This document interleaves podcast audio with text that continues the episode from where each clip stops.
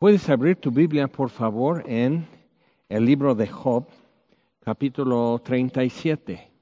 Y este es ya el final en que hablando Eliú este, a Job y a sus amigos, este, y, como queriendo como casi abatir lo que se ha dicho y cómo se ha dicho y demás, como que Dios viene llegando también y, y lo llama una clara, una dorada claridad este, y una majestad terrible. Y Dios va a hablar a Job desde el torbellino. Y es interesante, entre todo eso, Dios no viene a hablar a los amigos de Job, no viene a hablar a Eliú, con, ni para decirle sí, bien mi chavo o muy mal mi chavo, este, simplemente ignora todo eso y no viene a explicarle a Job nada, sino presentarse Job. Y creo que en esto estamos llegando ya a la raíz de todo el asunto desde este capítulo 1, cuando Dios le da permiso a Satanás hacerle daño a Job.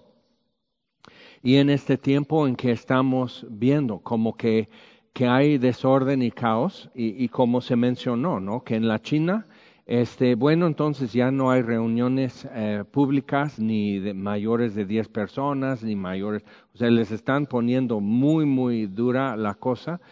Y, este, y, podemos decir, bueno, eso es cuestión de salubridad, pero en la China, antes de por sí era la situación, entonces usando uh, Zoom, como muchos está usando para juntas de trabajo y, y otros tipos de reuniones, este, les espían todo y les monitorean todo. Entonces, durante la reunión, y, si has estado en, una junta de Zoom, entonces se ven los cuadritos y quiénes están y todo, y de repente alguien puede, o sea, simplemente se congela la foto y está haciendo otra cosa y regresa. Pero en eso es, se oyen voces y alguien discutiendo, y es que llegaron a arrestar. Y entonces, o, sea, es, si has visto las películas de Matrix, o sea, simplemente esto es lo que se está haciendo en virtual, pero en realidad tumbaron la puerta de su departamento y los están arrestando. Entonces, eh, eh, eh eso para nosotros decimos, ay no, qué feo, pues vamos a armar una protesta, ¿no? Entonces necesitamos ver una cosa, aquí protestamos por algo inepto o torpe o injusto del gobierno, pero lo hacemos bien o lo hacemos también torpemente. Y hay una ventaja en el, en el mundo como está hoy de, de vivir en un régimen inepto, eh, en que hay desorden y caos y todo, porque hay mucha libertad también. Entonces podemos disfrutar hoy que los problemas de interrupción son eh, típicos, son humanos, y, este, pero sobre todo tú puedes abrir una Biblia frente a ti y no te están espiando. Entonces, aquí está Job con sus amigos. Y en capítulo 37, ya hablando Eliú, lo, último que lo que él está diciendo, dice, por eso también se estremece mi corazón y salta de su lugar. Oíd atentamente el estrépito de su voz, como que viene una tormenta pero después de la tormenta, Dios está con ellos. Oíd atentamente el estrépito de su voz, o sea, como, como, en la tormenta, y el sonido que sale de su boca. Debajo de todos los cielos lo dirige, y su luz hasta los fines de la tierra. Después de ella brama el sonido, truena él con voz majestuosa, y aun sea oída su voz, aunque sea oída su voz, no los detiene Truena Dios maravillosamente con su voz, Él hace grandes cosas que nosotros no entendemos, porque a la nieve dice, desciende a la tierra, también a la llovizna y a los aguaceros torrenciales, y así hace retirarse a todo hombre, para que los hombres todos reconozcan su obra. Las bestias entran en su escondrijo y se están en sus moradas. Del sur viene el torbellino y el frío de los vientos del norte, y eso es lo que en las temporadas de huracanes es eso, es el aire cálido, eh, cargado de, vapor, de humedad, eh, este choca con el frío polar, entonces hace remolino, pero gigantesco, eh, que es un huracán. Por el soplo de Dios se da el hielo y las anchas aguas se congelan Eh, regando también llega a disipar la densa nube y con su luz esparce la niebla. Asimismo, por sus designios se revuelven las nubes en el derredor para hacer sobre la faz del mundo en la tierra lo que Él les mande. Unas veces por azote, otras por causa de su tierra, otras por misericordia las hará venir. Y entonces diferentes tipos de tormenta, lluvia, sequía y demás. Entonces va diciendo esto Eliú y dice, escucha esto, Job, detente y considera las maravillas de Dios. ¿Sabes tú cómo Dios las pone en concierto y hace resplandecer la luz de su nube? ¿Has conocido tú las diferencias de las nubes, las maravillas del perfecto en sabiduría? ¿Por qué están calientes tus vestidos cuando Él sosiega la tierra con el viento del sur? ¿Extendiste tú los cielos firmes como un espejo fundido? Muéstranos qué le hemos de decir, porque nosotros no podemos ordenar las ideas a causa de las tinieblas. ¿Será preciso contarle cuando yo hablare? Por más que el hombre razone, quedará como abismado. Pero en gran parte lo que Eliú está concluyendo es que no podemos hallar a Dios. Y lo que va a suceder es que Dios sí puede hallar al hombre. Eso es lo que viene sucediendo en estos versículos. Entonces con razonamientos, con filosofía, el hombre ha podido hasta cierto grado razonar y decir, por allá está Dios. Eso será la última realidad, el principio y el fin. La primera causa de todas las cosas que no tiene principio eh, es el, el, principio. Entonces, eh, cuando Dios dice, yo soy el que soy, lo que Él está diciendo es eso. O sea, no hay con qué compararle, no hay como, no, hay forma de dar una, a decir el más viejo, por decir así, porque eso todavía presupone vejez y presupone que el tiempo rige sobre tal persona. Entonces Dios simplemente dice yo soy. Y viene a decir eso a Job realmente, yo soy el que soy, ¿a qué me harás semejante? Entonces el Yu está engrandeciendo a Dios, realmente hablando fuera de lugar, pero pues no hablando mal. Y dice, por más que el hombre razone, quedará como abismado. Mas ahora ya no se puede mirar la luz esplendente de los cielos, luego que pasa el viento y los limpia. Viniendo de la parte del norte la dorada claridad, en Dios hay una majestad terrible.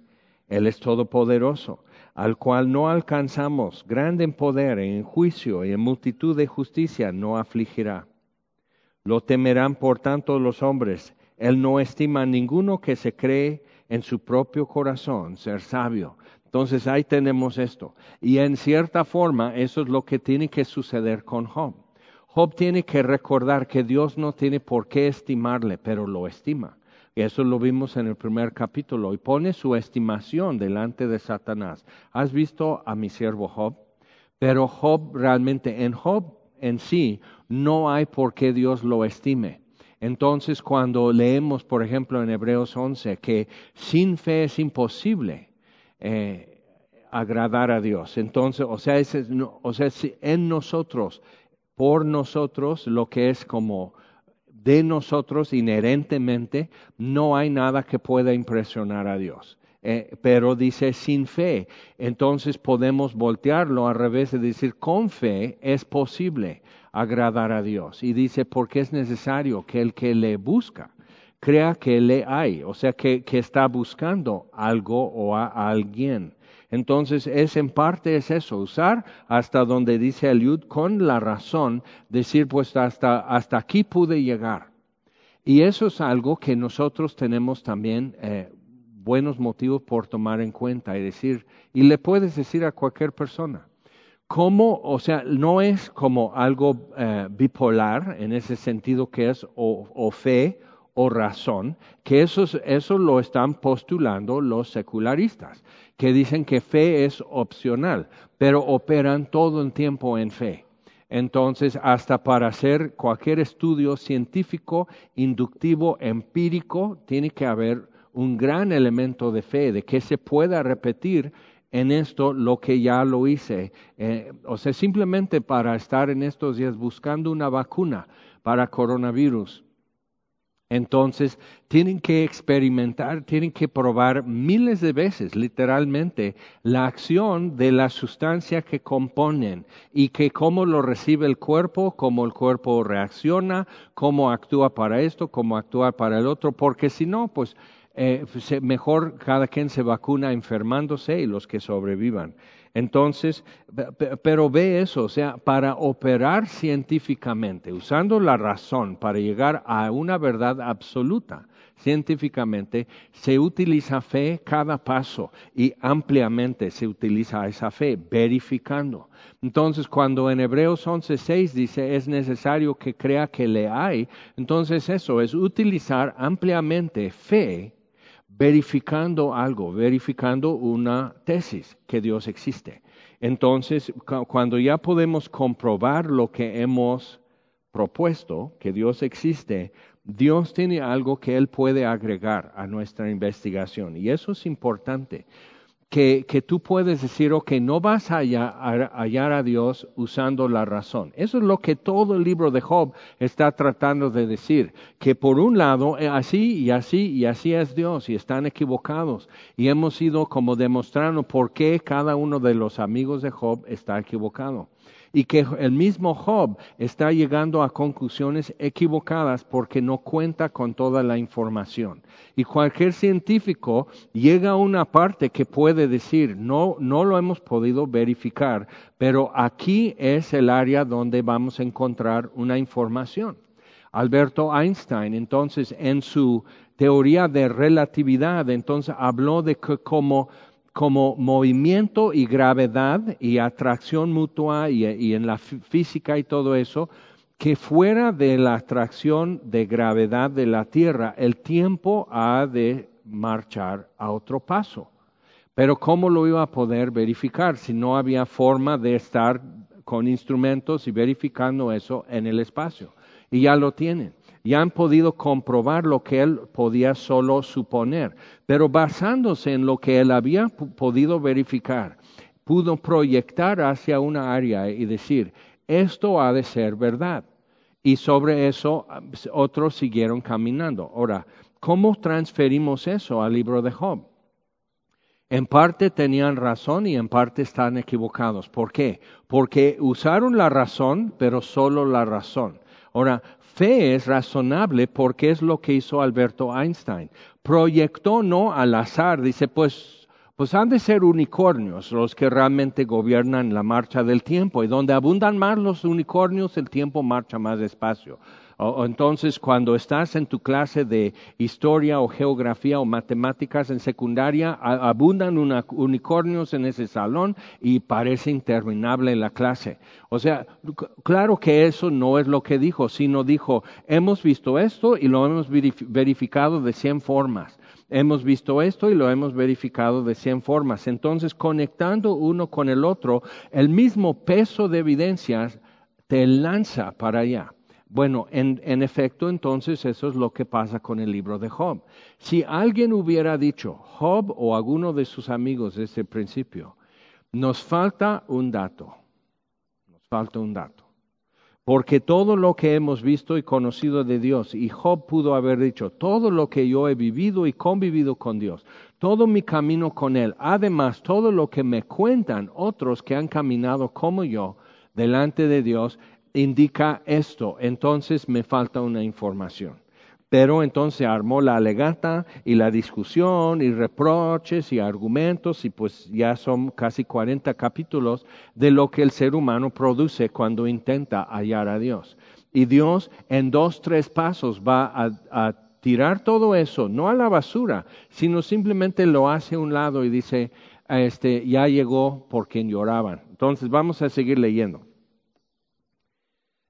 capítulo 38, en esa dorada claridad, en esa majestad terrible, dice entonces respondió Jehová a Job desde un torbellino y dijo, ahora, por chiquito que sea el torbellino, va a interrumpir la conversación, va a interrumpir la actividad por cuadras alrededor de ellos. Hace unos años pasó un torbellino muy fuerte Yo venía bajando aquí, este, pasando por el mercado Adolfo López Mateos, vi como que dije, pues como, como que quiere llover y viene tormenta y a ver si no graniza. En algún lado granizó, pero yo vi como la nube se estaba haciendo como una espiral, como un cono hacia abajo, pero como si un dedo estuviera haciendo eso, como, como cuando te hacen tu cono de helado en McDonald's, pero al revés y negro, nube negrísima y haciendo eso. Dije, pues no que eh, ese tipo de tornado solo se da en las llanuras de Texas o de Kansas o algo en los Estados Unidos. Digo, pues no puede ser un tornado porque pues tiene todas las indicaciones y todas las condiciones alrededor, pero pues Cuernavaca no tiene una llanura. Si tú no le escarbas, no tiene un lugar así plano. Entonces necesita mucha área y todo para armar eso y cuando llego aquí, acababa de suceder un desastre que gracias a Dios no lastimó a nadie, pero sí causó una fuerte impresión, porque alguien venía entrando por el portón y el viento de repente descendió por aquí. Y, entonces agarró una bodeguita de metal que había, de lámina, y la volteó y la depositó detrás de un coche que venía entrando, pero primero agarró y jaló las dos hojas del portón. O sea, ese cochecito de tipo Spark, de esos miniaturas como lata de frijoles de la sierra, este, o sea, con eso iba a quedar en el muro al otro lado de la cara, así estampado, así que lo teníamos que, que, que, agarrar con espátula para quitar del muro. O sea, piensa, así con esa fuerza, ¡zas! Y se queda así y sigue entrando al estacionamiento y en eso, ¡pum!, como vaso de unicel cae una bodega de tres por tres detrás de él, que entre cuatro lo tenían que cargar despacio así. Y como no había quedado anclado, que es otra historia, entonces, ¡pum!, cayó detrás de él. Eso todo en un instante. Entonces imagínate que eso está pasando, pero se queda frente a ti. Normalmente eso sucede y se disipa por lo mismo que hay edificios o hay barrancas o hay cerros o algo, se disipa esa energía. Pero has visto en las noticias cuando pasa un tornado, así en Texas, en Mississippi, en esos lugares, o sea, la destrucción que hace. Y aquí simplemente Dios llega entre ellos, tan enfocado, tan condensado que, que, todo lo que hay gira literalmente alrededor de él. Y creo que eso es lo que necesitamos en nuestra vida, un torbellino, un, ahora sí, un, un tornado divino en que Dios pisa frente a nosotros, en la tierra, frente a nosotros y que todo gire alrededor así. Y seguro te cautiva toda tu atención y están tirando sillas y está pasando esto y las cortinas están haciendo esto y el gato ya se metió quién sabe dónde, el perro está gritando, o sea, todo eso y tú estás así. Y Dios puede decir lo que dice a Job. ¿Quién es este que oscurece el consejo? Y todos están contra la pared así. Y Dios dice, a ver, Job, y los demás así, sin hablar, y Job está así, con palabras, sin sabiduría. Ay, Job, Ahora ciñe como varón tus lomos. Está sentado en el polvo. Entonces párate. Tiene que poner sus, sus sandalias. Tiene que ceñir su túnica. Tiene que ajustar su turbante. Todo eso está esquivado. O sea, imagina lo que es estar así. Pero si te acuerdas cuando en la vida de Elías, y él se esconde, ya bajo amenaza, perdió todo el valor y perdió toda su fe y se fue a esconder en una cueva por la amenaza de la reina Jezabel. Entonces viene esto, viene un fuego, viene un huracán, viene terremoto, viene todo eso, y Dios no estaba en el fuego, ni en el viento, ni en el terremoto, y todo lo destructivo, no estaba Dios, sino en una vocecita. Entonces imagínate eso, todo está así, las láminas, las tejas de la casa enfrente están ya sonando así como marimba, todo eso está pasando y, todos están así, nadie se mueve porque ¿qué puedes hacer? Una vez hubo una tromba así en Tehuacán y nos paramos en el balcón y el agua literal, la lluvia totalmente horizontal y dije, qué barbaridad. Y venía un, uno en bicicleta O sea, y, las ráfagas de aire y él haciendo esto, así como borracho, por la avenida tratando de subir y llegar a su casa. Y en eso se suelta una lámina de asbesto. O sea, imagínate, de un techito, de un cuartito en la azotea de un vecino. Y se suelta esa lámina de asbesto y va volando y digo, lo o sea, le va a rebanar así. Y nomás pasó detrás de él así, pero como hoja en el viento. Entonces, o sea, sí lo estoy haciendo muy grande, pero esto es, es del torbellino. No tienes que pensar como, como Aladín o algo así, que nomás sale así con un humito azul de una lámpara y está, sí, que desea. O sea, no, esto no es lo que está pasando, sino esto es algo que está cambiando la geografía frente a ellos. Todo, ya no estás pensando que si el carro de gas, que si ya viene la basura, que, que si ya está la comida hecha, o sea, todos están así. Entonces piensa si has estado en algún tipo de desastre natural, como el terremoto en 2017. En ese momento estás pensando, ¿dónde está mi familia? ¿Qué pasa con esto? ¿Qué pasa con el otro? ¿Este poste de luz se va a caer o no? O sea, tus preguntas y todo lo que está pasando está súper enfocado, pero no como que, como que igual no estás como razonando, sino simplemente asimilando lo que está pasando. Y Dios viene con una serie de preguntas. Versículo 4. ¿Dónde estabas tú cuando yo fundaba la tierra? Házmelo saber si tienes inteligencia. ¿Quién ordenó sus medidas, si lo sabes? O quien extendió sobre ella cordel. O sea, imagínate, si un albañil y está con sus ayudantes y están ya como haciendo el desplante en un terreno para decir, aquí van a ir las bardas, aquí vamos a hacer una cisterna, aquí va a ser ya los cimientos de la casa y todo eso. Entonces están con hilos, están sacando con una manguera de agua, están sacando niveles, están midiendo con un metro así esto por el otro y colindancias de, de los demás predios alrededor. Y Dios dice, a ver, y yo lo hice, y quién, o sea, ¿quién es mi chalán para decir, a ver, agarra el hilo, ahora extiende la manguera, ok, está al nivel, ok, entonces ponle así, marca el palo aquí, que esto es el nivel de, para el piso, o sea, dice, ¿quién extendió sobre ella cordel? ¿Sobre quién están fundadas sus bases? ¿Sobre qué? Y o quien puso su piedra angular cuando alababan todas las estrellas del alba y se regocijaban todos los hijos de Dios, que son en el Antiguo Testamento son ángeles. ¿Quién encerró con puertas el mar cuando se derramaba saliéndose de su seno, cuando puse yo nubes por vestidura suya y por su faja oscuridad? Y establecí sobre él mi decreto y le puse puertas y cerrojo y dije, hasta aquí llegarás y no pasarás adelante, y ahí, ahí parará el orgullo de tus olas. ¿Has mandado tú a la mañana en tus días? ¿Has mostrado al alba su lugar para que ocupe los fines de la tierra y para que sean sacudidos de ella los impíos?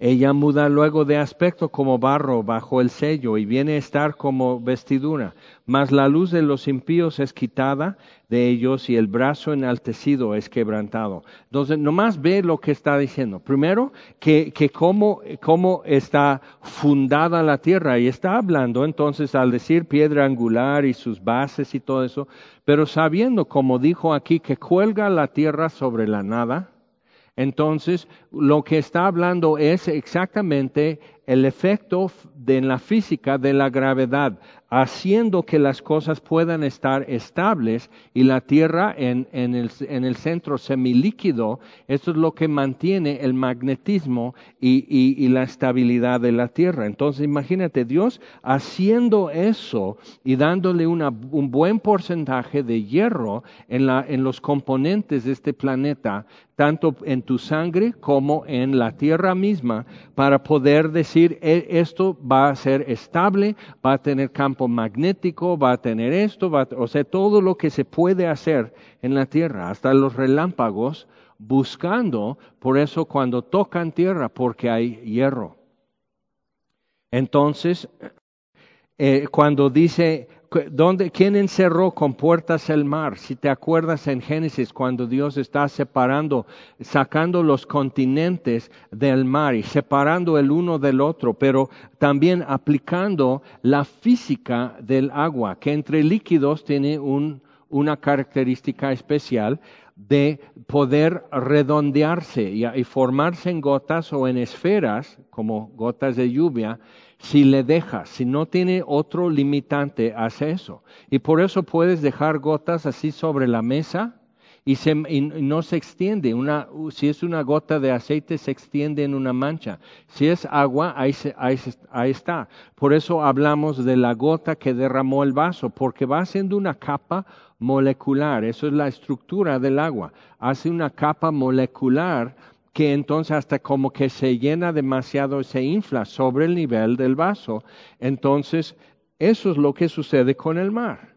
Yo me acuerdo de niño, pregunté que si el mar se venía para acá. Y mi mamá, obviamente, llevándonos a la playa, no contestó con el libro de Job. Claro que no, que Dios puso cerrojos y puertas al mar pero explicó que si el mar está amontonado y, la playa, yo pensaba que, bueno, la playa es así, entonces es, es, una ilusión óptica, pero tú puedes estar así, donde es una enorme llanura hacia el mar y el mar, el horizonte del mar es más alto que tu vista. Tienes que alzar tus ojos para ver dónde termina el mar y empieza el cielo. Entonces, ¿por qué? Porque el mar está amontonado y la fuerza de la luna cuando está más cerca y cuando no, y, dando vuelta alrededor de la Tierra, atrae o, suelta esa atracción del, agua. Entonces se amontona más y se amontona menos. Y todo eso está regulando algo en la Tierra, tanto clima, atmósfera, oxígeno, corrientes en el mar para hacer corrientes en el aire. Todo eso está íntimamente y complicadamente relacionado. Dios lo pregunta más en una forma más bella que yo.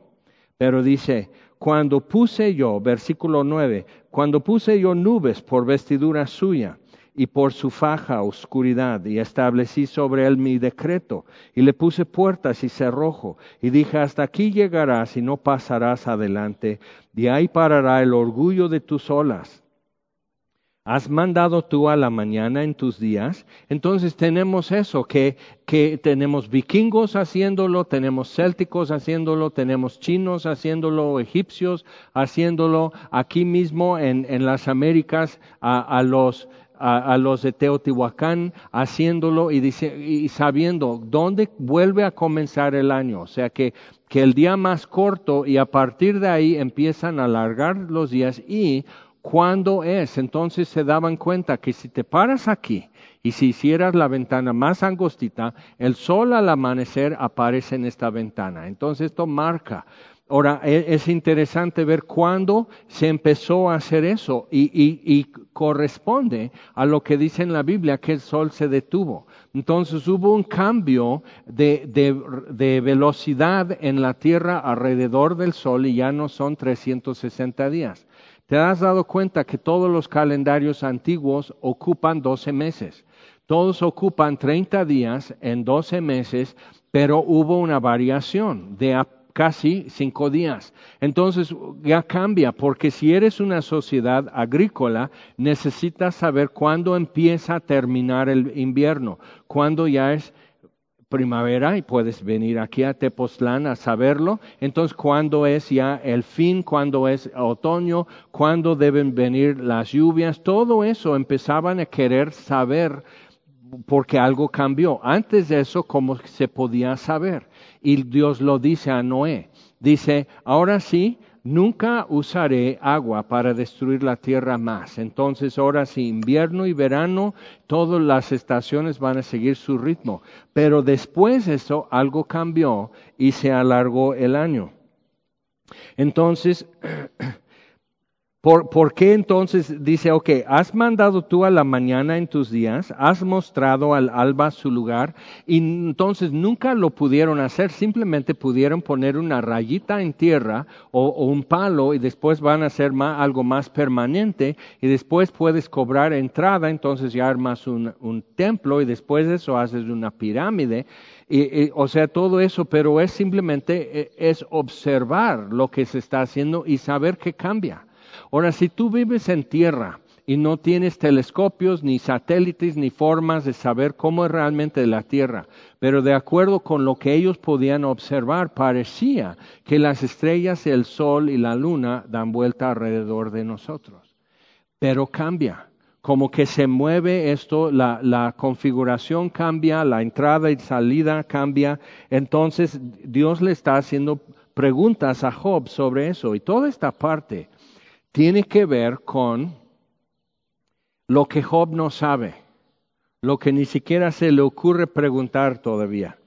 Entonces, eh, versículo 13, para que ocupe los fines de la tierra y para que sean sacudidos de ella los impíos. O sea, llega el día y se acaban las cosas que se puede hacer en secreto. Ella muda luego de aspecto como barro bajo el sello y viene a estar como con vestidura mas a la luz de los impíos, mas la luz de los impíos es quitada de ellos, y el brazo enaltecido es quebrantado. Has entrado tú hasta las fuentes del mar, y has andado escudriñando el abismo, y, hablamos, luego este año es el año, va a ser el año del niño o de la niña, y hablan de cómo hay una enorme zanja marina en la costa de Sudamérica por Chile y cómo hay como cambios en las corrientes de tanta profundidad que eso ejerce un cambio sobre todo lo que es el sur del Pacífico y el sur del Atlántico y cambia el clima y es una forma de regular. Entonces a veces es lo que llaman el niño, la corriente, a veces es la niña. Yo no sé todavía quién puso niño y niña a esas dos cosas, pero pues ahí está. Eso te lo dejo de tarea.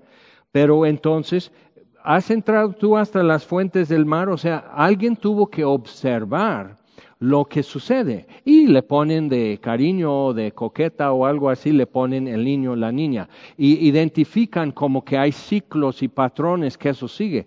Pero ellos lo pusieron, no, simplemente lo observaron. Entonces, hasta el hombre, hasta ahora el hombre no ha podido hacer un huracán, ni tampoco deshacer un huracán, pero van con el abecedario poniéndole nombre. Es lo máximo que pueden hacer. Has entrado tú hasta las fuentes del mar, has andado escudriñando el abismo, te han sido descubiertas las puertas de la muerte y has visto las puertas de la sombra de muerte, has considerado tú hasta las anchuras de la tierra, declara si sabes todo esto. Entonces imagínate, la tierra tiene un peso específico. Y si te mueres, el peso en la tierra no cambia, porque aquí está tu cuerpo, tus restos y demás. Entonces piensa en eso, tiene un peso específico, molecular, atómico, etcétera, todo hay. Ahora pesa un poco menos porque han mandado cohetes a Marte y todo eso, pues esa cámara ya no regresa, ya pesa, ¿qué serán? ¿Cuántos kilos menos por lanzar eso allá? Ni siquiera están pensando cómo eso afecta la revolución y la órbita de la Tierra, pero si el gobierno te da dinero para hacer una investigación, investigas. Entonces, todo, e, y ahora está diciendo, pero vamos más allá del fondo del mar, Job. ¿Qué, ¿Qué, hay más adentro de la tierra? Y Dios hace esa pregunta y los científicos, los geólogos, todavía no saben suponen, pero realmente no saben. Dicen por lógica, por, por cómo actúa, por lo que hace, por lo que no hace y todo eso, pensamos que el interior de la Tierra es así. Y dices, sí, porque científicamente no lo pueden decir así con contundencia porque empíricamente no lo han podido verificar. Entonces, eh, en eso está, Dios está diciendo, a ver, mi científico, pon tu bata blanca, agarra tu portapapeles, toma apuntes, tú esto. Entonces le está aplicando un examen a Job. Y Job tiene que reconocer que hay mil cosas que yo no sé. Ni, ni siquiera sé cómo comenzar a contestar la pregunta. Entonces, declara si sabes todo esto.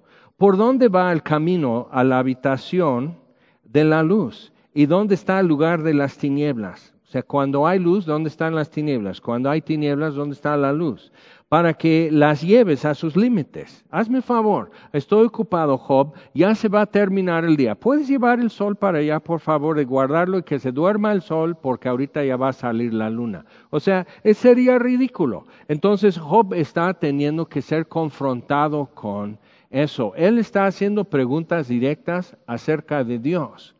Y Dios dice, pero Job, yo, a mí no me ves. Y las cosas que tú sí ves, no entiendes. Ahora, ¿cómo vas a preguntar acerca de lo que no ves y a quien no ves? Pero aquí estoy. Entonces, para que las lleves a sus límites y entiendas las sendas de su casa, tú lo sabes, pues entonces ya habías nacido y es grande el número de tus días. ¿Has entrado tú en los tesoros de la nieve? ¿O has visto los tesoros del granizo que tengo reservados para el tiempo de angustia, para el día de la guerra y de la batalla? Entonces, si hemos visto eso en la Biblia, de repente Dios dice, párense y no hagan nada, y cae un granizo sobre el otro ejército, o la plaga de granizo en Egipto con los israelitas y cuando Moisés tuvo que decir, deja ir a mi pueblo. Entonces lo tengo reservado para el tiempo de la angustia, para el día de la guerra y de la batalla. ¿Por qué camino se reparte la luz y se esparce el viento solano sobre la tierra? Y Jesús pregunta a Nicodemo, con, el que nace con el Espíritu es como el viento que viene de donde tú no sabes y va a donde tú no sabes. Nomás en un momento sientes el paso del aire junto a ti, pero no sabes ni el origen ni el fin de eso. Entonces pensando, o sea, Jesús sigue la conversación con Nicodemo que Dios comenzó aquí con Job. ¿Quién repartió conducto al turbión y camino a los relámpagos y truenos, haciendo llover sobre la tierra deshabitada, sobre el desierto, donde no hay hombre, para saciar la tierra desierta e inculta, para hacer brotar la tierna hierba. ¿Tiene la lluvia padre? ¿O quién engendró las gotas del rocío? ¿De qué vientre salió el hielo? Y la escarcha del cielo, ¿quién la engendró? Las aguas se endurecen a manera de piedra y puedes patinar sobre un lago. Y se congela la faz del abismo. ¿Podrás tú atar los lazos de las Pléyades?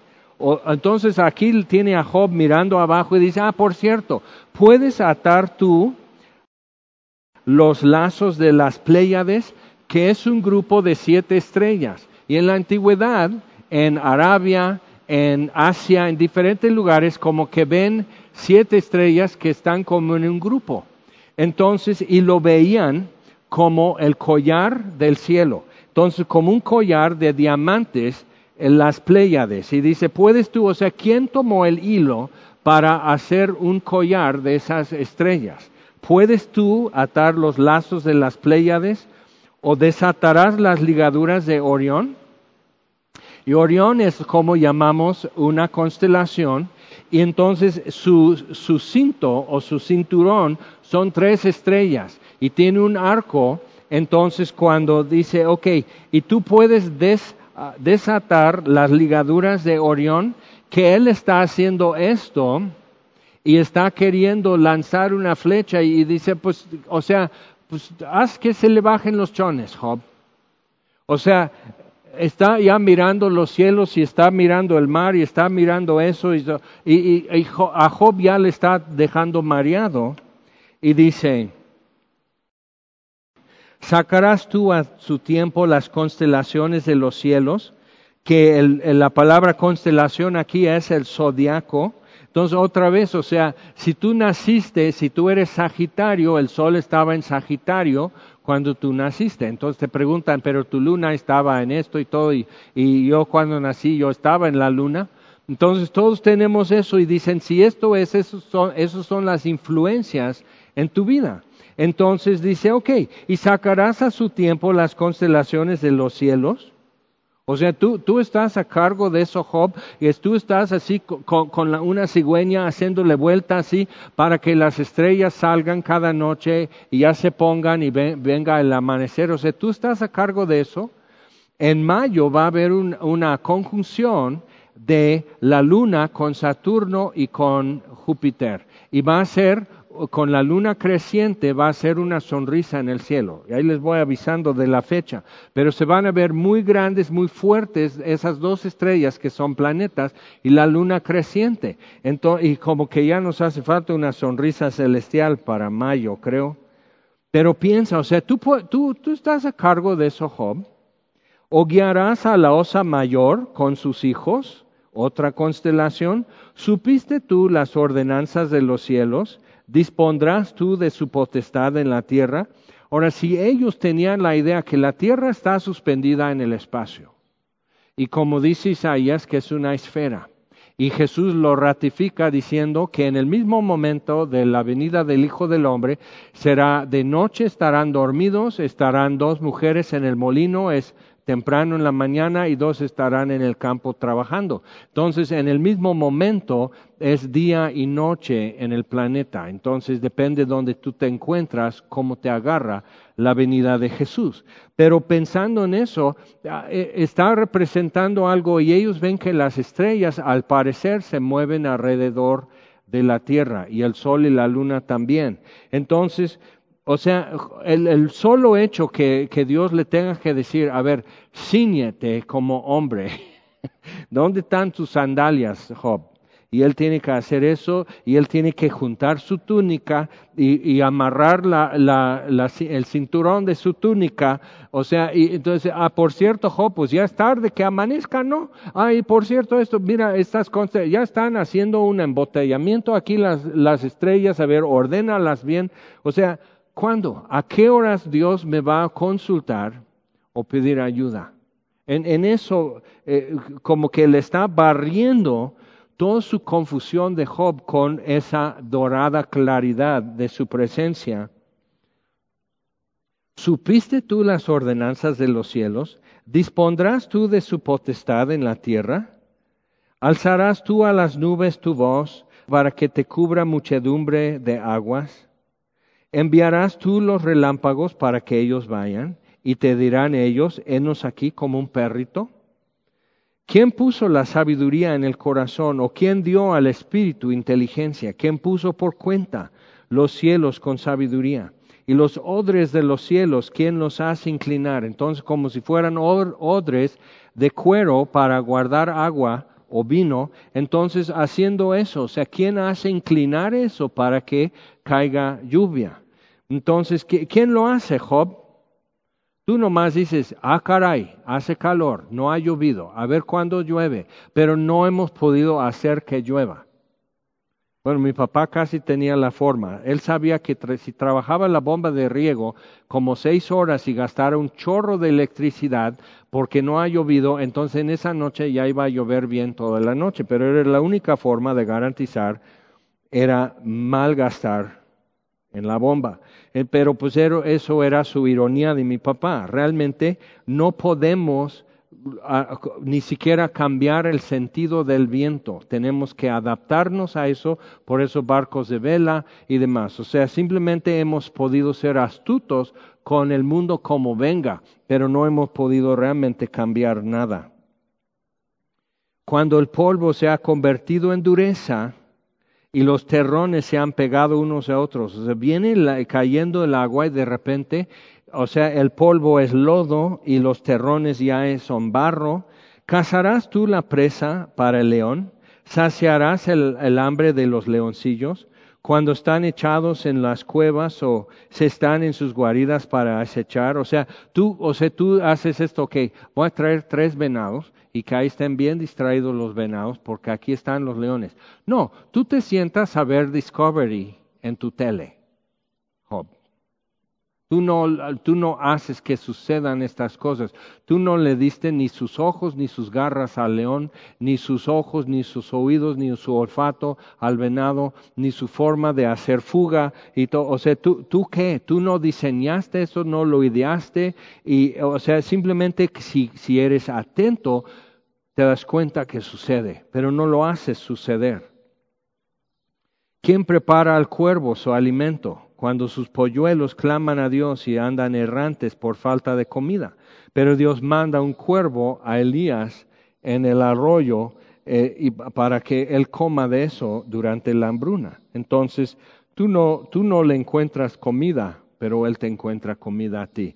Y ahí lo vamos a parar en capítulo 38, simplemente viendo que Dios está con eso. Tiene más que preguntarle a Job, pero ya cambia las preguntas a, a eso. O sea, ¿cómo es la naturaleza física de, de, en cuestión de zoología. Ahorita vimos de astrofísica, de astronomía, de geología, de, de oceanología y todo eso. O sea, estamos viendo así de, de, áreas enormes que Job no ha podido explorar. Pero Dios va a decir, ok, Job, mira, ya, ya te mareaste. Y lo empieza a reducir a cosas que Job conoce mucho más personalmente en su vida, como son los animales, como son, es el caballo y demás pero, va a cambiar y luego va a cambiar una vez más en eso y Job va a quedar así, no, sé nada, me da vergüenza que, que sea yo tan ignorante. Y entonces es, es importante, eso es un torbellino para Job, pero cambia todo. Ahora te pido por favor en tu Biblia que vayas a Isaías capítulo 40 y mucho tiempo después, si Job es de los tiempos de más o menos Abraham quizás, o de los patriarcas, si vamos por favor a Isaías, eso es apenas 700 años antes de Jesús, entonces un poco más cercano a nosotros. En Isaías 40, Después de estar diciendo durante muchos capítulos, Isaías estuvo como profeta durante cuatro reyes y él está en el final de esto, el final del reinado de Ezequías, que temió a Dios y anduvo con Dios y demás. Pero en capítulo 40, después de haber dicho Isaías, viene destrucción, viene despojo, va a ser terrible y sabes qué, sí va a suceder y por más que se arrepientan, no se va a cambiar la sentencia. Entonces, muy fuerte lo que está diciendo, pero tan fuerte es eso con la promesa de consolación, que a cada paso también Dios dice, pero yo me encargo de esto. Yo me encargo de que sea restaurado, yo me encargo de consolar a mi pueblo y hasta de hacerles olvidar el tiempo de su humillación y exilio. Pero en capítulo 40, es, es una porción otra vez de, de, decir, ok, esto es, esto es Dios. Capítulo 40, versículo 1 dice, consolaos, consolaos, pueblo mío, dice vuestro Dios. Porque también eso es hablando como si ya viniera un torbellino a destruir Jerusalén, que venía en el futuro. Pero está diciendo, después de esto va a haber consolación. Hablad al corazón de Jerusalén y decirle a voces que su tiempo es ya cumplido, que su pecado es perdonado, que doble ha recibido de la mano de Jehová por todos sus pecados. Voz que clama en el desierto, preparad camino a Jehová, enderezad calzada en la soledad a nuestro Dios. Es un buen tiempo en el que estamos porque estamos bajo juicio y la tierra está bajo juicio. Y podemos decir, pues es una arma bioquímica china o es una equivocación burocrática china, o es una, ponle como tú quieras en tu cuaderno, pero realmente estamos bajo juicio. Entonces, y humanamente estamos tratando de soportar y salir de esto bien, si es posible. Entonces, eh, es un buen tiempo, como Isaías dice aquí, como para que voy a preparar camino a Dios. Voy a enderezar calzada en la soledad mi Dios. O sea que, que quitar los estorbos y quitar como que las rutinas y demás cosas que realmente no han servido para nada y, y mejor que quede eso barrido. Todo valle sea alzado y bájese todo monte y collado, y lo torcido se enderece, y lo áspero se allane. Y se manifestará la gloria de Jehová, y toda carne juntamente la verá, porque la boca de Jehová ha hablado. Voz que decía, da voces. Yo respondí, ¿qué tengo que decir a voces? Está hablando Isaías. Que toda carne es hierba y toda su gloria como flor del campo. Entonces piensa en eso. Si pudieras viajar en el tiempo hoy, el 26 de abril, y llegar el 26 de diciembre a hablar contigo, primero, este, tu, tu, tu yo del 26 de diciembre, con todo que era invierno, eh, estabas más flaco y más bronceado. Y ahora ya estás engordando y estás pálido, que, que no te asomas, o sea, es todo eso. Y entonces vamos a decir que ni te conoces. Entonces ah, viene alguien que como que se te parece a alguien, pero no lo ubicas bien y te dice, oye, este, en cuatro meses van a venir muchos cambios y te empieza a decir cosas. Por ejemplo, vas a estar haciendo discipulados en semilla a través de Zoom y tú vas a decir, ¿qué es Zoom?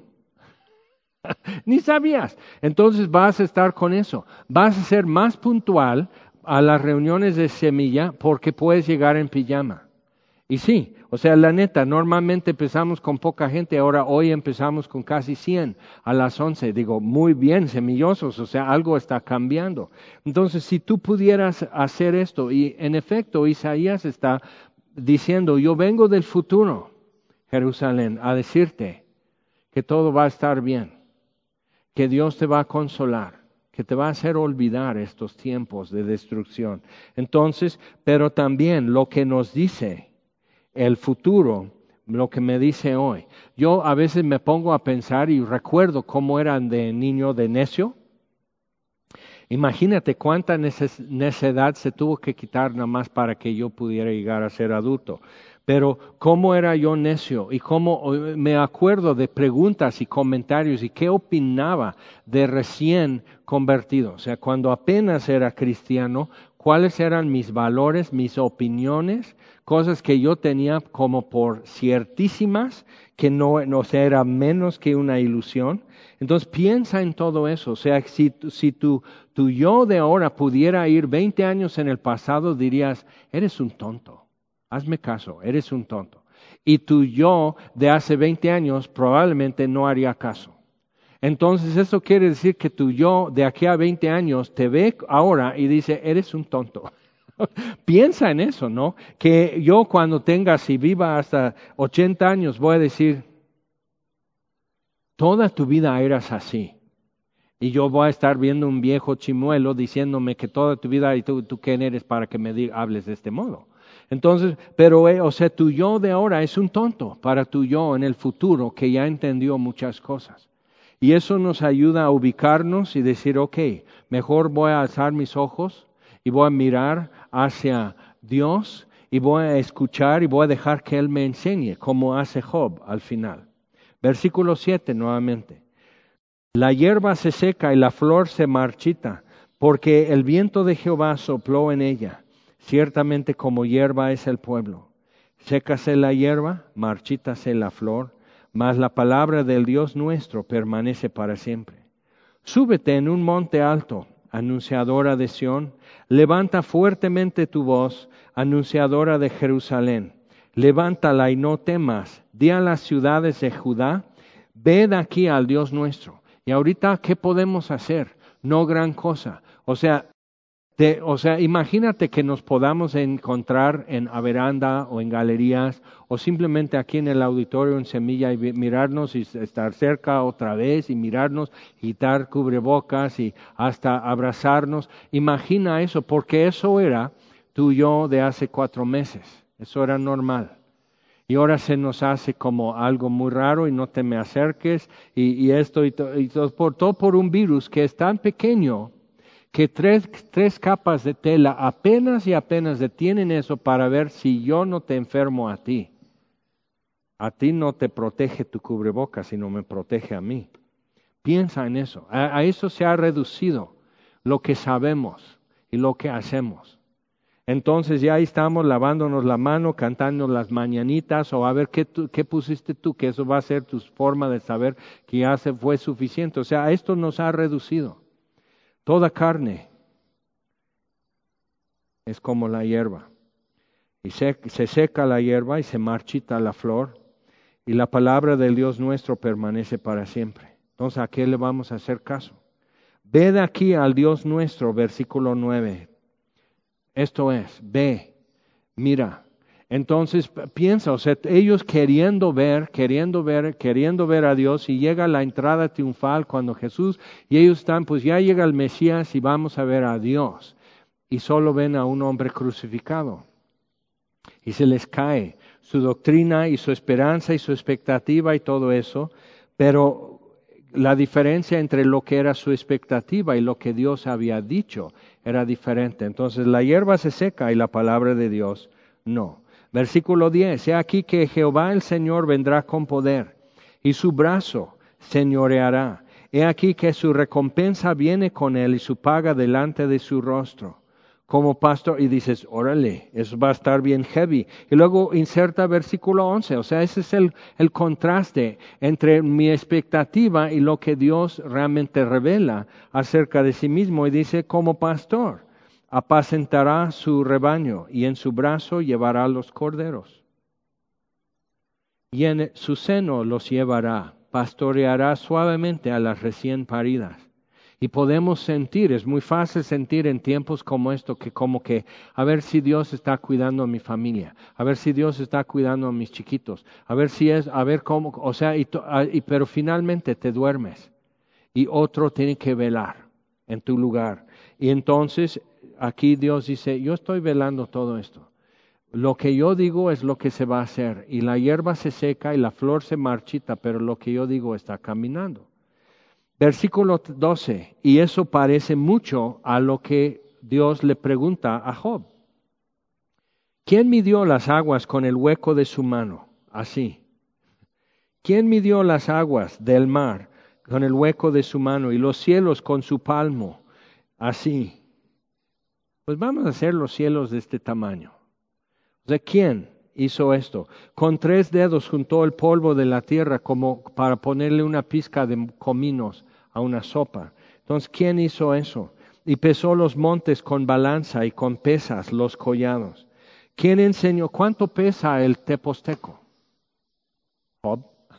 Y Job, no sé, nomás es bien pesado y hasta arriba, pero no, no, no, te pregunté no cuánto te pesa, sino cuánto pesa. ¿Qué, es exacto en eso? Y Jesús dice, tú no sabes ni cuántos pelos tienes en tu cabeza. Entonces, ¿de qué te estás preocupando? O sea, ¿qué, derecho tienes de estar ansioso y preocupándote si, si, números exactos que Dios lleva a la cuenta de todo eso, tú no lo sabes? O sea, eres un desorganizado, eres un inatento y tú todavía exigiéndole a Dios que reporte.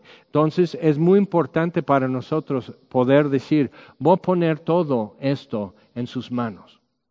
Ahora, hubo un caso hace muchos años cuando Stradivarius era un famoso violinista, entonces e, él hacía violines también.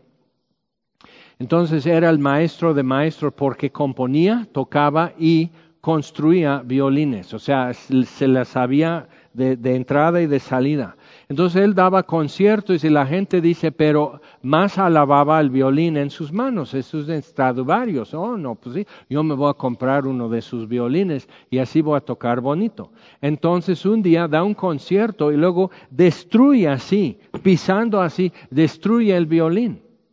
Y la gente está lleno de horror, como que no, pues si no lo querías yo te lo compraba, aunque sea en subasta. Y lo que pasa es que él fue a comprar una chatarra de violín en cualquier tienda para que vieran otra vez quién es el maestro. En sus manos el violín más corriente sonaba bien. Ok, eso es uno. Pero entonces, eh, mi esposa puede tocar el piano, yo también sé tocar el piano. Pero si, si me pones a esto, bajo mi mano no va a sonar como suena cuando mi esposa toca. ¿Ok? Bien. Eh, algunos somos de la generación que todavía poníamos pañales de tela a nuestros nenes. Ok, entonces hay buena mano y mano no tan buena y luego se le cae el bodoque al niño y todo eso, pero bajo cierta mano así. Y mi mano era la buena porque soy predicador, soy bueno para arrullar, como tú sabrás. Entonces, o sea, yo era quien podía dormir a mis hijas. Entonces, depende en qué brazos está, en qué manos está. Entonces, si tú me das dos clavos, de este tamaño o tres, así de este largo, yo puedo decir, bueno, lo que lo podemos usar como estaca para, para una lona en el mercado, pero pues, va, a arrancar porque es largo, pero no es lo suficiente. Pero puedo poner esto y decir, ok, dame estos tres, entonces lo que yo voy a hacer es este, clavar esos tres clavos y eso, eh, con eso podemos colgar así mochilas llenas de herramienta y no se va a doblar ni, ni caer el clavo. O sea, ¿qué puedo hacer si tú pones esos tres, pedazos de fierro en, mis manos? ¿Qué puedo hacer? Pero entonces cuando ponen esos clavos en manos de Jesús, ¿qué hace? Entonces, esas es son las preguntas que Dios tiene que hacernos. ¿Y qué cosas realmente tienes en tus manos que deben estar en tus manos? ¿Y cuántas cosas debes, mejor decir esto lo voy a poner en manos de Dios? Ya vi lo que sucede cuando las cosas están en sus manos. Entonces, dice, eh, ¿quién enseñó, versículo 13, al Espíritu de Jehová le aconsejó enseñándole? ¿A quién pidió consejo para ser avisado? ¿Quién le enseñó el camino del juicio o le enseñó ciencia? A Job le dice, ¿y por dónde van los relámpagos? ¿Tú dices o así nomás los suelta? Ah, ni los suelta. O ni quieres estar junto a un relámpago, Job. Bueno, entonces, ¿qué, me querías preguntar? O sea, le, le está barriendo todo con estas preguntas, pero igual en Jerusalén, en tiempo de Isaías, necesitaban ser confrontados con eso, que no sabían nada y necesitaban volver su mirada a Dios. He aquí, versículo 15, que las naciones le son como la gota de agua que cae del cubo, que no regresas por esa gota. Todas las naciones y como menudo polvo en las balanzas les son estimadas. Y yo he comprado como tú en tienditas o en el mercado y ahí ponen en la báscula y empiezan a colocar jitomate, pero no primero con, con un con, una, con un trapito así limpiar todo el polvo de la charola, no sea que te ven, porque ni a un gramo ni a un miligramo llega el peso de ese polvo. Entonces, dice, todas las naciones son como eso, literal, no pesan. Y más adelante en Job, él va a decir, no peso. Dice, yo soy vil, pero en hebreo lo que se entiende es que no tengo peso, no tengo gravitas, no tengo eso, o sea, no tengo derecho de hablar. He aquí que hace desaparecer las islas como polvo, así. Ni el Líbano bastará para el fuego, todo el bosque, ni todos sus animales para el sacrificio. Como nada son todas las naciones delante de él. Entonces tú traes tus grandes promesas, Dios. Si tú me libras de coronavirus, si tú cuidas mi familia, ¿qué le has prometido a Dios? ¿Todo el bosque del Líbano? ¿O todos los animales en toda la sierra? Tú tienes mil vacas que tú le prometes a Dios como holocausto si nada más te libra de esto o del otro. O sea, piensa, porque sí, sí, así regateamos con Dios, sí negociamos así. Y que, o sea, ¿cómo te atreves a abrir la boca, ofrecer algo así a Dios? Piensa no le impresiona ni te necesita, entonces, ¿qué viene a buscar Dios? O sea, cuando él llega en un torbellino para preguntar a Job, no necesita a Job, Job no le impresiona, sino por una sola cosa, fe. Es lo único que le impresiona porque Job es estimable ante Dios porque sirve a un Dios que no ve. Y eso es todo lo que hacemos tú y yo. Servimos a un Dios que no vemos. Y, si le sirves día y noche, y si le eres fiel día y noche, y tu oración está delante de él día y noche, lo, lo magnífico con eso, lo estimable ante Dios con eso, no es tu constancia ni cuánto haces escuchar tu voz, sino que es a un Dios que no ves. Y mi galardón y tu galardón será ver a Dios. Entonces, cuando caminas en esa economía, las cosas cambian alrededor de ti y cómo las ves y cómo las experimentas también cambia. Como nada son todas las naciones delante de Él y en su comparación serán estimadas en menos que nada y que lo que no es. Pero en 1 Corintios dice que Dios escogió lo necio de este mundo, no para exaltar la necedad, sino para avergonzar a los sabios. Y Dios escogió a lo débil de este mundo, no para exaltar debilidad. Entonces, si Dios te deja en tu debilidad y, está haciendo algo y te obliga a servir y honrarle en debilidad, no es para exaltar la debilidad, sino para avergonzar a los fuertes. Piensa. O sea, ¿cómo cambia tu perspectiva con eso? Entonces, si Dios escoja lo que es menospreciado en este mundo, no es sino para avergonzar a lo que más exalta en el mundo. Y si Dios escoge lo que no es nada, aquí está. Simplemente es para que podamos ver qué es realmente. Y dice, ¿a qué pues haréis semejante a Dios o qué imagen le compondréis? Entonces, de acuerdo con eso, ¿cómo podemos hacer un póster o una, una lámina con Sagrado Corazón de Jesús? Como que eso es qué? Misericordia o compasión o intercesión y así, y un fuego. O sea, ¿cómo nos atrevemos a decir así es Dios? Y así me gusta con ojos chulos. O sea, ¿cómo? Entonces Dios dice, ¿cómo? ¿Por, ¿por qué se atreven a ser figura de mí en lugar de buscarme a mí primero? El artífice prepara la imagen de talla, el platero le extiende el oro y le funde cadenas de plata. El pobre escoge para ofrecerle madera, no le alcanza para oro y plata, pero aunque sea madera que no se apolille. Imagínate, eso va a ser mi Dios, que sea buena madera que no se apolille. Entonces, ¿en dónde está mi confianza finalmente? Se busca un maestro sabio que le haga una imagen de talla que no se mueva.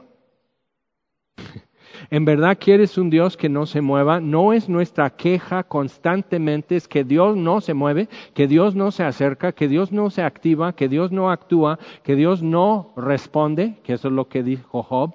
Y entonces Dios contesta y Job tiene que aguantar vara. ¿No sabéis? ¿No habéis oído? ¿Nunca os lo han dicho desde el principio? Ve cómo eso es parecido a lo que Dios le pregunta a Job.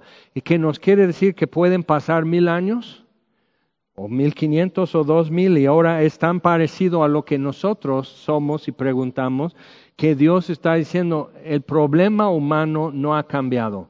Las preguntas humanas sí siempre siguen siendo la misma y la única respuesta que Dios ofrece no es explicación, no es justificación, sino decir, aquí estoy.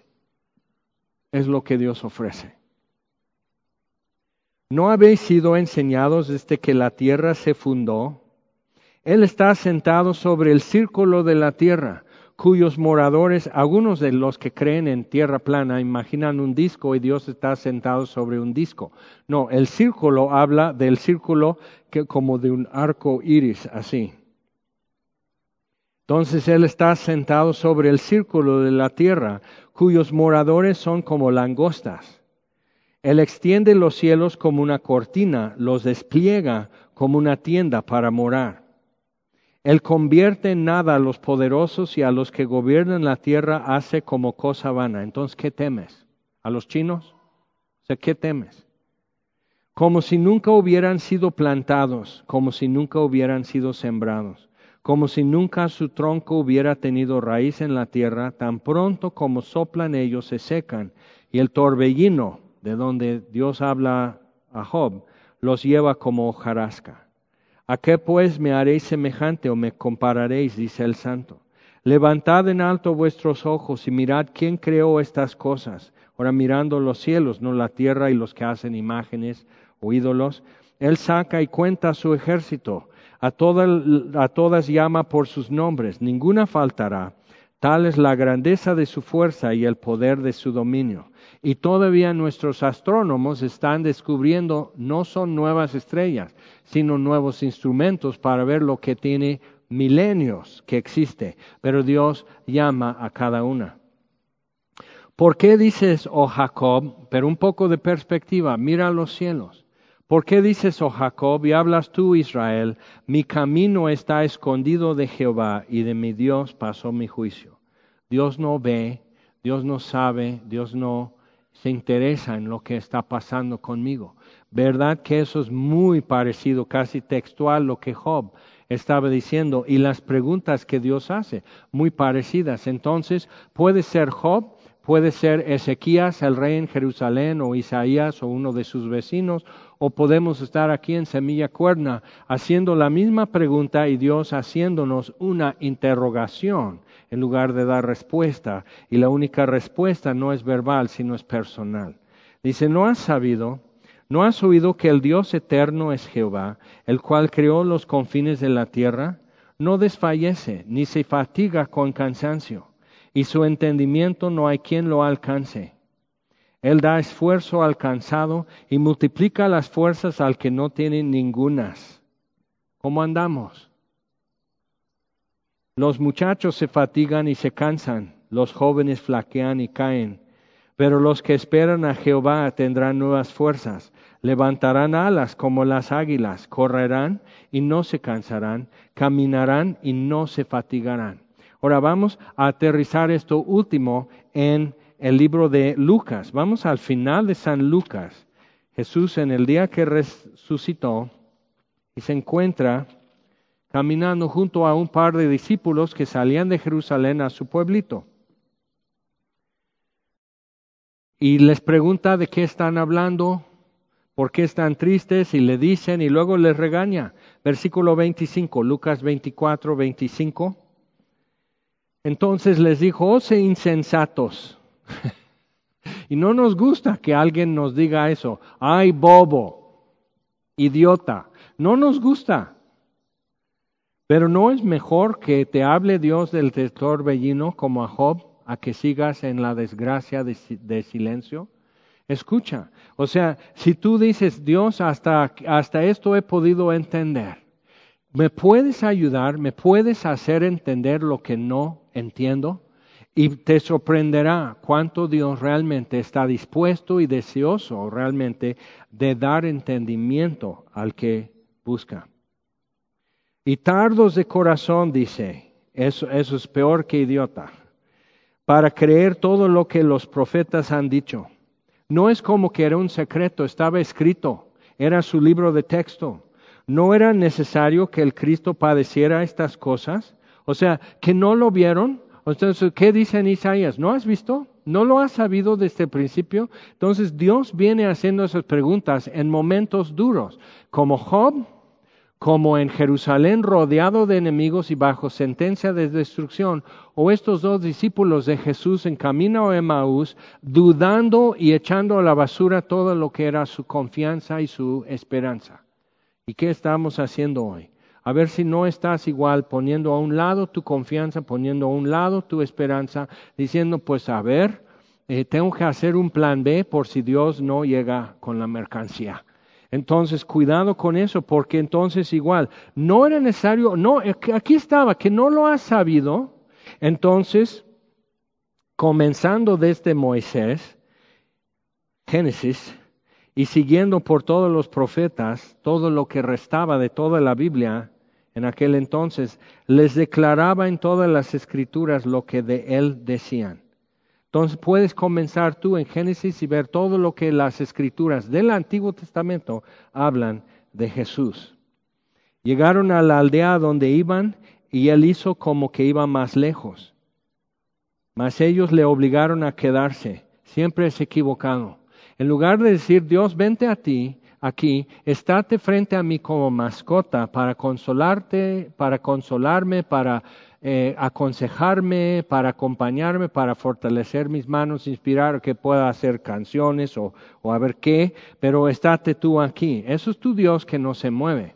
Es mucho mejor emparejarte y seguirle.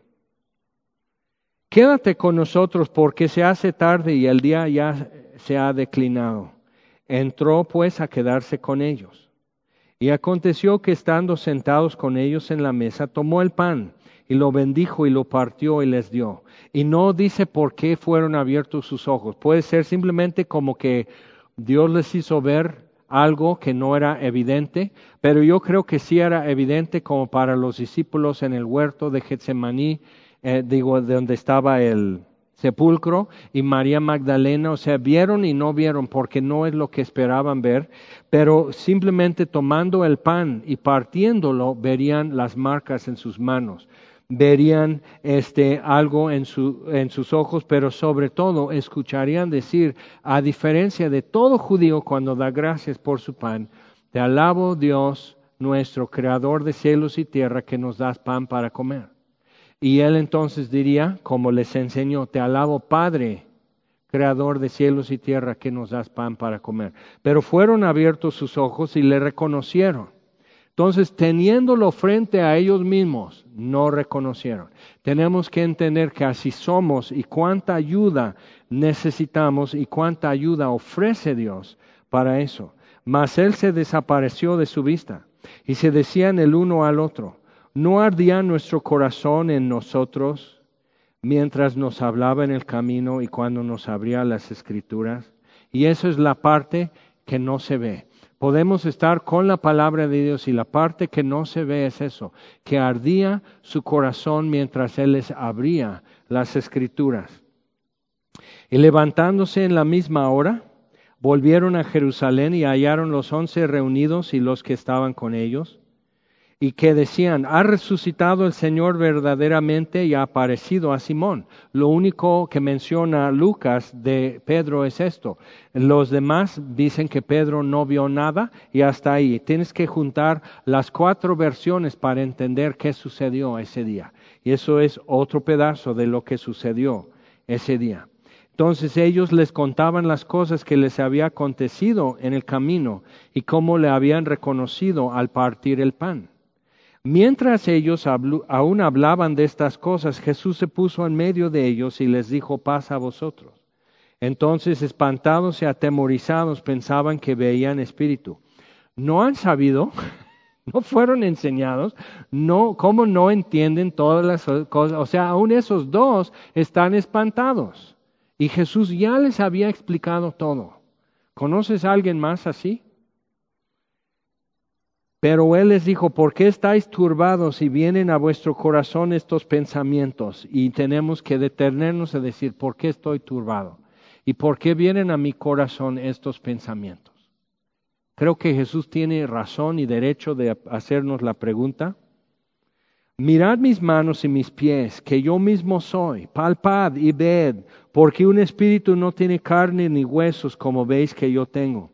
Y diciendo eso les mostró las manos y los pies. Y como todavía ellos de gozo no lo creían, y ahí está un tropiezo humano, porque tengo gozo, pero tengo miedo de soltarme en ese gozo, de realmente recibir esta verdad que me está dando gozo, pero tengo miedo de soltarme ahí porque se va a desvanecer, va a ser simplemente un espejismo producido, una proyección de mi neurosis o lo que tú... ¿Sabes qué? Jesús resucitó. Eso es algo que Él te quiere mostrar y revelar de una forma que te quede más allá, toda duda. Dice, y como todavía ellos de gozo no lo creían y estaban maravillados, les dijo, ¿tenéis aquí algo de comer?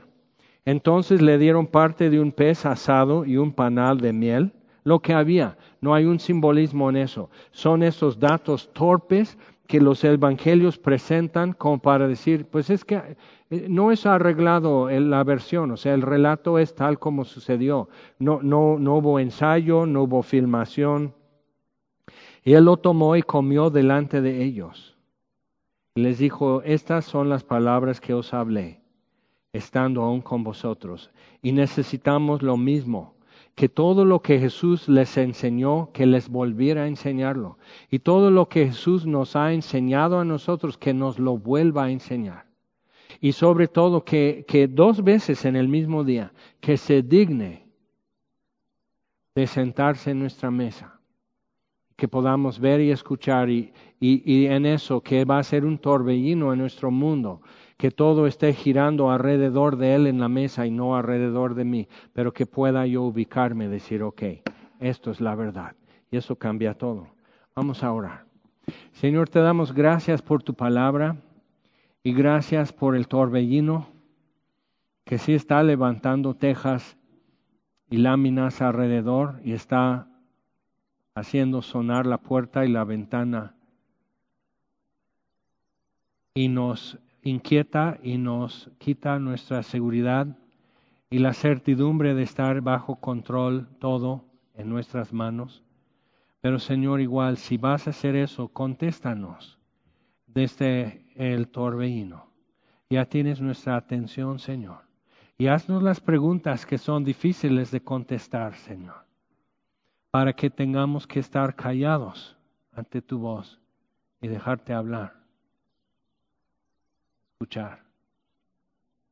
Y revélate, Señor.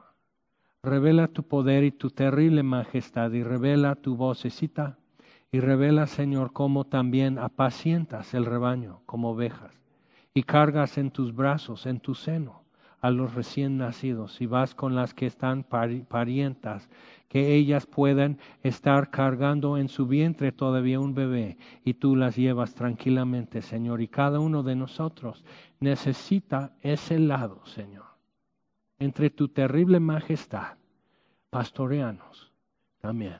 Y te lo pedimos en el nombre de Jesús.